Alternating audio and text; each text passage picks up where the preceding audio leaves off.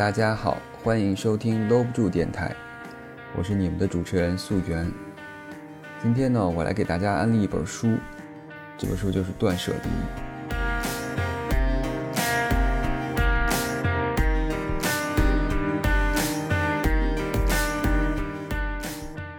这本书的作者叫做山下英子，他是一个日本人。他一直在致力于推广他的这个断舍离的一个整理术，然后也有很多信众。他当然也出了很多本书。我拿到的这本断舍离大概是可能第二版、第三版在中国印刷的，然后当然也有很多很多其他的。现在其实断舍离已经不光是一个整理书，而且它还上升到了一个整理心情，然后整理人生的这么一个东西。那么接下来时间呢，我就来跟大家简单的分享一下这个断舍离。它到底是个什么意思？然后断舍离大概讲了一些什么样的故事，以方便大家考虑要不要去买这本书借来看一看、阅阅读等等。那么首先，断舍离的核心含义就是，断舍离是一种通过收拾物品来了解自己，然后整理自己内心的混沌，让人生更加舒适的一种行为技术。那么断舍离这三个字呢，分别代表了不同的含义。首先的断。是说我要断绝想要进入自己家的不需要的东西，舍就是舍弃家里到处泛滥的一些破烂，离就是脱离对物品的执念，让自己处于一个游刃有余的自在空间。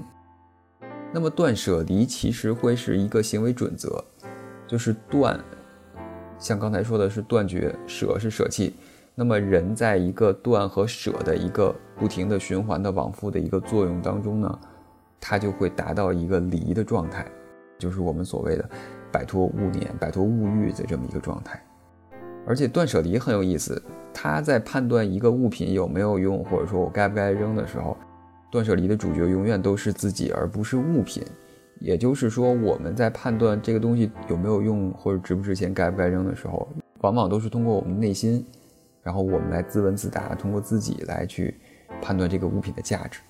而且我们。判断这个物品的时间轴永远是在现在，也就是说，当下这个物品对我来说是一个什么状态，我需不需要？如果说当下这个物品我不需要，那么它对于我来说就是一个无用的东西。断舍离的一个精神就是说，我们要从一个加法的生活去变成一个减法的生活。而且断舍离最有意思的一点就是，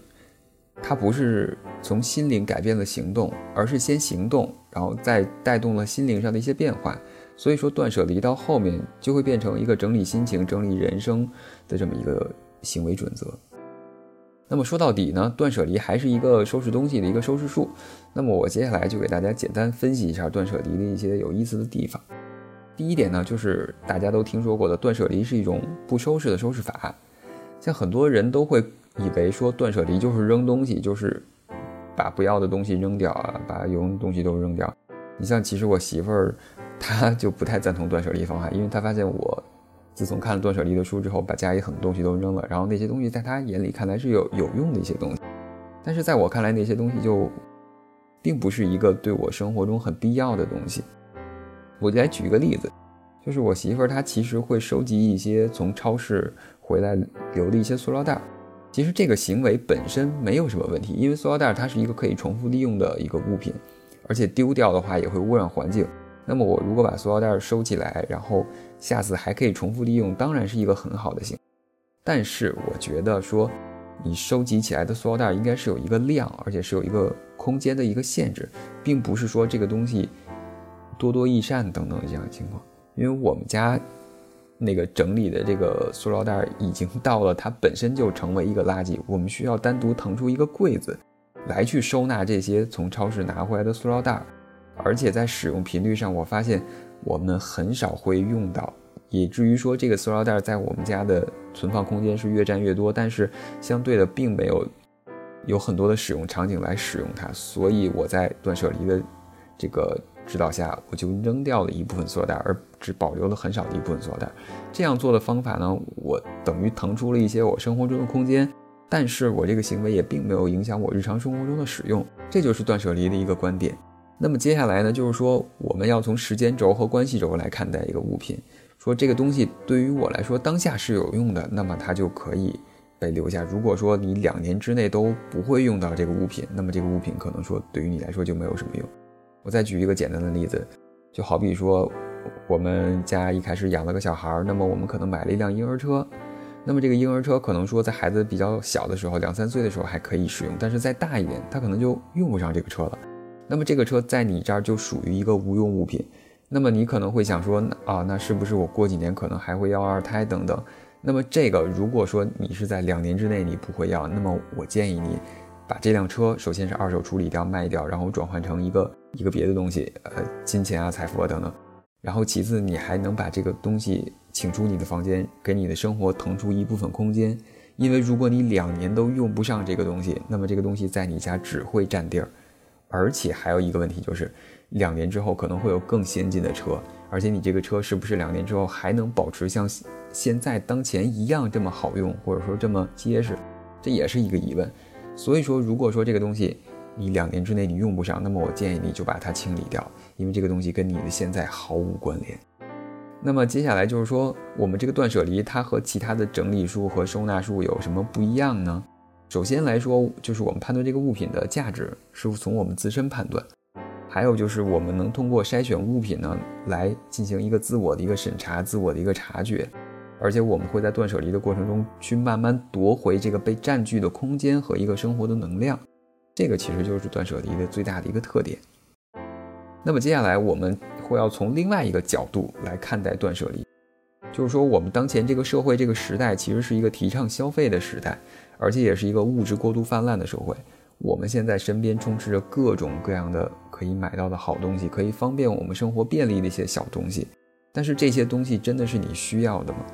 而且在当今这个消费过度的时代，有各种的捡便宜心理和一些折扣陷阱在围绕着你，很有可能我们就会造成一些不理性的消费，我们会觉得便宜，会买回来一些对于当下的你来说根本无用的一些东西，就像这样，现在电商经常会打折。比如说电商打折，然后他可能说我这个手指打折，我可能说买三提手指，哎，能便宜那么几块钱，你觉得哎挺便宜，我买了。但是当你买回来之后，你发现这三提手指你可能用了一年，我觉得就是这样。然后这个用一年还不是最要命的，用一年可能还能用完，但是你为此付出了什么样的代价呢？首先你要把三节手指放在那儿，这个对于你家庭的一个收纳就起了一个很要命的作用，你不可能都放在厕所。你还要单独辟出一个箱子，辟出一个地方去放这个。如果说你的家里充斥了很多类似这种物品，那么我相信你的家一定会被塞得满满的，满满。就甚至于，你要想拿取什么东西都不是一个很方便的一个状态，你的家就会变得特别特别乱。所以说，当有一个折扣或者有一个便宜让摆在你面前的时候，你就要首先考虑的是这个东西对于我来说是不是真的有必要，我是不是再过一段时间买也可以。而且还有一个问题就是，呃，金钱这个东西是慢慢慢慢会贬值的，也就是说，在未来这个东西会慢慢慢慢的降价。也就是说，你花现在的钱去买这个东西，肯定是一个不明智的一个作用，因为未来可能会出更好的，然后旧的产品就会降价，所以你买了过多的产品，对于你来说反而是一种陷阱。那么接下来呢，我来给大家分享一些断舍离之中学到的一些小方法，就是我从断舍离里面学到的一些能够改善我生活质量的一些小技巧。首先，第一点就是厨房放置碗筷。之前我家里其实有很多的碗，还有很多的盘子。我在放的时候呢，因为橱柜都比较厚嘛，然后你的碗其实纸不是很大，所以我在放的时候可以放两层。我一开始就觉得这样摞起来放，然后放两层，我可以增加我的一个收纳的一个密度。也就是说，我这个东西塞得越满，然后我在我的这个灶台旁边放的东西会越少，会显得越干净，因为我把东西都放到柜子里了，对吧？但是你在实际的使用中，你就会发现，说我如果想拿出里面的碗会很费劲，我最多只用到前面的碗，而且如果是普通的一家三口，你可能吃饭最多用到三五个碗，你不会用到太多东西。到这个时候，你剩下的碗其实很没有什么用，对于你来说，反而是就是一个占地儿，放在那儿落灰。所以断舍离里面提出了一个观点就是说，我们在收纳某这些东西的时候，一定要用单层、单排的方式来收纳。首先这样呢，你方便拿取，所有东西利用率都是很高的。然后你不会存在说我想要拿到里面东西，我需要把外面东西先拿出来，等等等等。这个是一个很实用的方法，我建议大家也去试一试。而且现在像宜家也有卖那种盘子支架等等，它可以把盘子立起来放，立起来放的盘子就比摞起来放的盘子要很实用很多。因为如果你的盘子摞起来，你想要拿下面的大盘子，你就要把上面的小盘子拿起来，再去拿下面的大盘，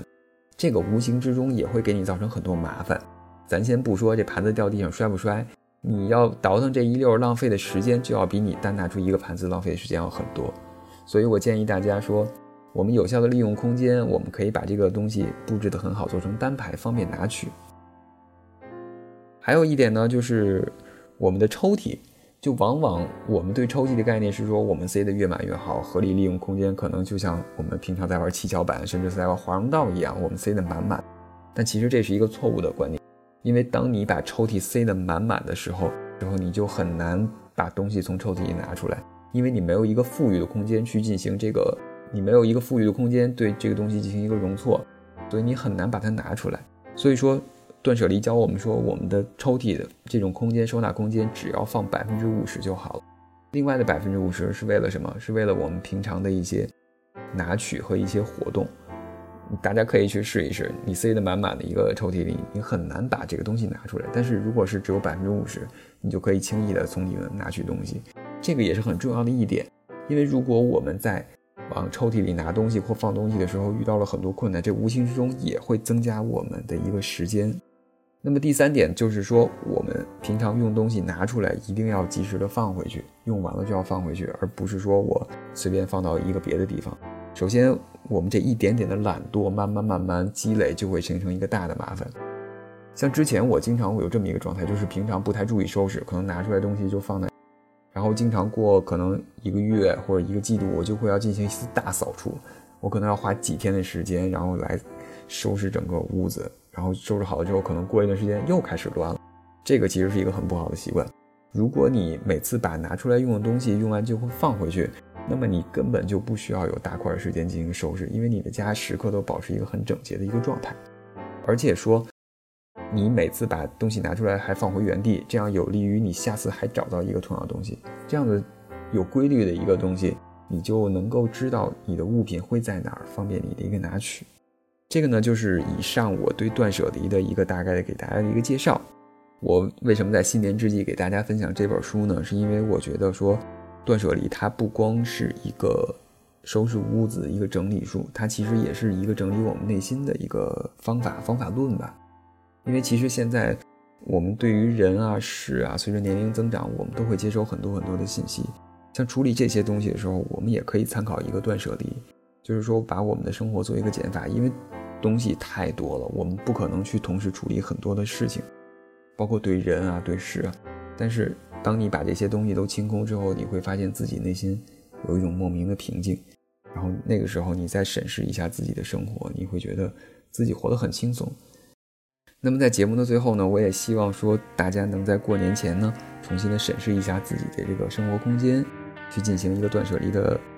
一个收纳，然后找到那份内心的平静。那么今天的节目就到这里，下礼拜呢应该就过年了。那么我在这里给大家拜一个早年，祝大家新年愉快，鼠年大吉，万事如意，多收红包。谢谢大家的收听，再见。